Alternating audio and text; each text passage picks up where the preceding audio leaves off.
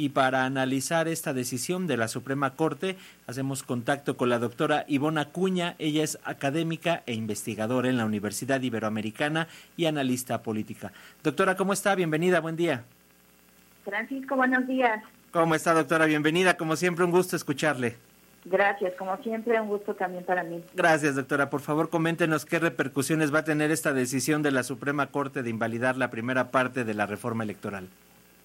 Pues la primera, este, digamos, consecuencia lógica sería que en un segundo momento invalide la segunda parte del Plan B, que tiene que ver con este, reformas a la Ley General de Instituciones y Procedimientos Electorales, a la Ley General de Partidos Políticos, a la orgánica del Poder Judicial y este, a, pues la, este, una nueva ley que sería la Ley General de los Medios de Impugnación en materia electoral y que directamente se relacionan con este, los salarios de los consejeros del INE, con el trabajo interno de los partidos al momento de aprobar candidaturas y aspirantes a los partidos sin intervención de autoridades electorales, con este, que el INE no pudiera a través de fideicomisos guardar los ahorros de la institución, etcétera.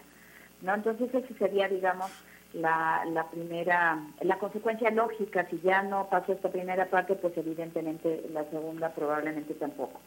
Lo interesante aquí es que no se discute de fondo las reformas propuestas por el presidente de la República en este llamado Plan B, que tiene que ver con reformas a leyes secundarias, ya que la reforma constitucional no, no, no pasó sino que eh, en lugar de una discusión de fondo se esté discutiendo la cuestión procedimental, es decir, que se rechace esta primera este, parte del, plan B que tiene que ver con dos leyes, que es la Ley General de Comunicación Social y la Ley General de Responsabilidades Administrativas, relacionados específicamente sobre temas de propaganda y lo que los funcionarios públicos pueden o no decir en épocas electorales y que en lugar de que se esté discutiendo eso, se anulen por estos cambios propuestos por el presidente por una mera cuestión procedimental, por la forma en que se hicieron las cosas.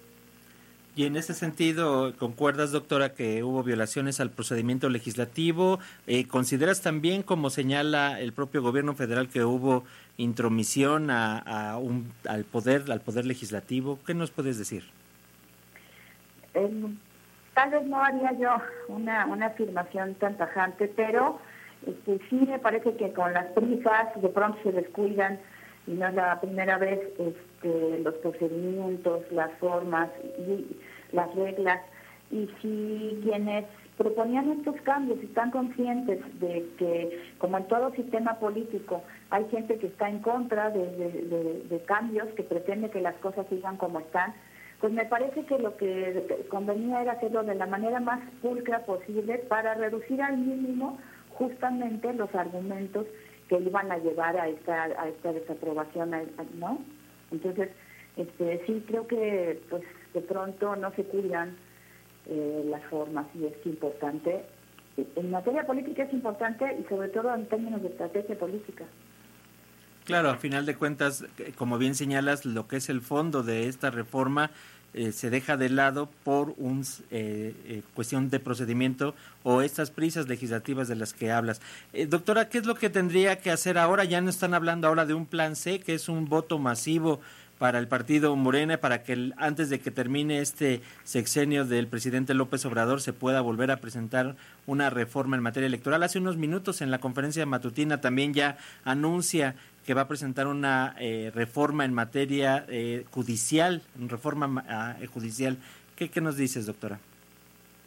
Eh, sí, ya había anunciado el presidente, ¿no? Este, esta cuestión, desde el 27 de marzo, en la mañanera del 27 de marzo, había hablado de ese plan C, de convocar a, sus seguidores, a sus votantes, pues otra vez como en 2018 a darles, y ahora tal vez este, incluso con más contundencia, mayoría en las cámaras de senadores y diputados para, este, sin necesidad de una tal vez negociación con la oposición, poder aprobar estas reformas este, importantes para lo que se conoce como la cuarta transformación, que justamente lo que observa es una modificación eh, no solo una reforma electoral, sino una reforma política en relación con los poderes del Ejecutivo y su relación con los otros dos poderes.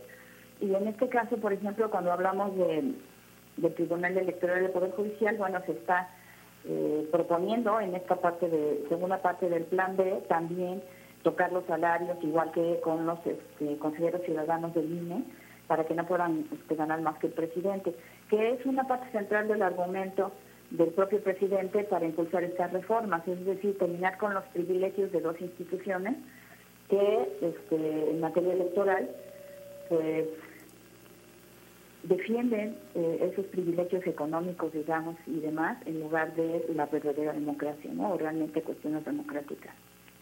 Muy bien, pues vamos a esperar eh, de qué va, qué es lo que va ocurriendo en los siguientes días y semanas.